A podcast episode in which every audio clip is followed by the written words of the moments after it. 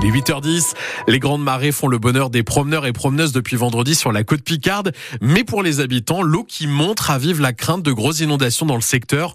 Vous en parlez, Céline, avec le vice-président de la communauté de communes Pontieux-Marcanterre en charge des inondations et de l'érosion. Bonjour Eric Kremer. Oui, bonjour. Les grandes marées doivent se terminer dans les prochains jours. On attend encore un coefficient jusqu'à 106 quand même aujourd'hui. Comment ça se passe dans le Pontieux-Marcanterre jusqu'ici? Quels secteurs sont inondés?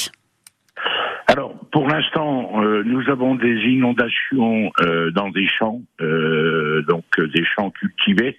Malheureusement, ça va être quasiment la troisième fois depuis le, le mois de novembre. Pour l'instant, pas de maison de, de, de toucher. Mais il faut bien reconnaître que euh, début novembre, nous avons frisé dans ce domaine de la correctionnelle. Mmh. Et depuis, effectivement, il y a eu des réunions entre les élus de la côte, euh, à Abbeville notamment, et le préfet de la Somme pour évoquer des réponses plus structurelles, hein, euh, plus que, que, que d'urgence. Il y a eu d'autres entrevues. Comment avancent ces groupes de travail? Alors exactement, la prochaine réunion est prévue le 16 de ce mois, mais nous n'avons pas attendu ces réunions pour euh, démarrer les travaux, notamment sur euh, l'OTI qui nous pose de très très gros euh, problèmes. Effectivement, vous avez raison, le préfet, Madame la sous-préfète et l'ensemble des acteurs du territoire sont, sont réunis depuis début novembre six fois, mhm. où nous précisons au, au préfet et à la sous-préfète les travaux qui sont engagés. Et qu'est-ce qui s'est fait justement? Vous parlez de travaux sur l'OTI. Euh, très concrètement, ça veut dire quoi?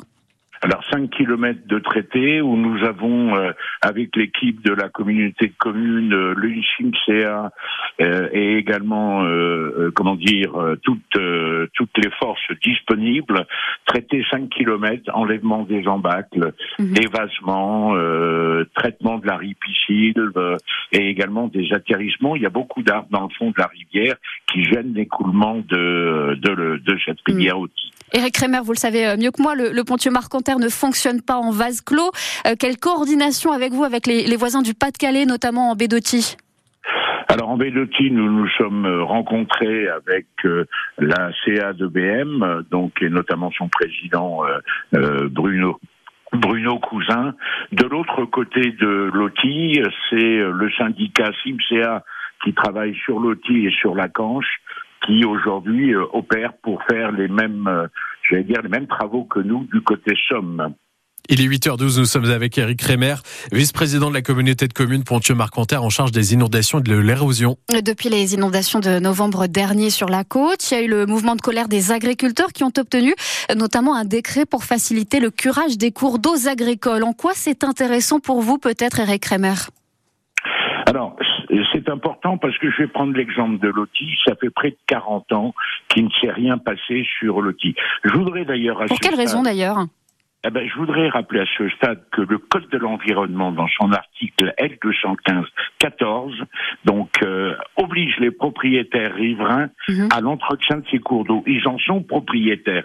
Et ça s'est, euh, comment dirais-je, pas passé pendant près de 40 ans. Donc aujourd'hui, la communauté de communes et les communes se substituent aux obligations des propriétaires.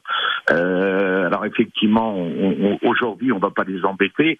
Notre souci premier, c'est la protection des personnes et des biens. Donc on a démarré les travaux dès euh, début novembre. Mhm. Euh, Mais là, vous parlez des, travaux de la d'Acomcom, Eric Kremer. Pour revenir à ces propriétaires, certains, par exemple, sont ces fameux agriculteurs qui sont inondés. Vous nous dites qu'ils n'ont pas fait les travaux nécessaires ces 40 dernières années?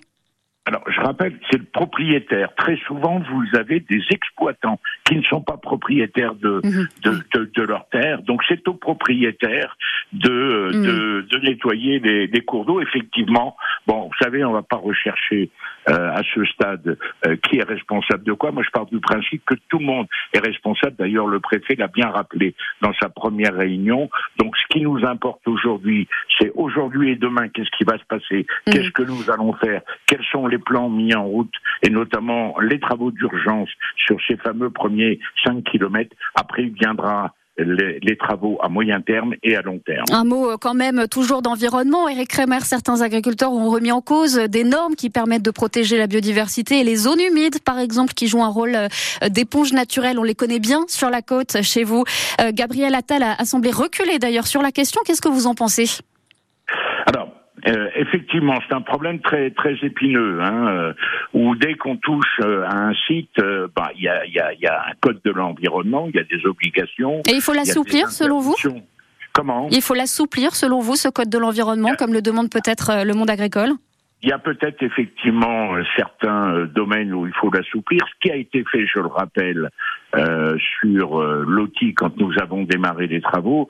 Normalement, il y a toute une, comment dirais-je, une, euh, une ribambelle de, d'obligations, notamment administratives, et euh, nous avons démarré des travaux en trois jours. C'est-à-dire tout a été levé, suspendu jusqu'au 31 mars. Après, nous reviendrons euh, dans les obligations euh, classiques, mhm. euh, c'est-à-dire déclaration, relèvement et, et, analyse des sédiments si on veut curer.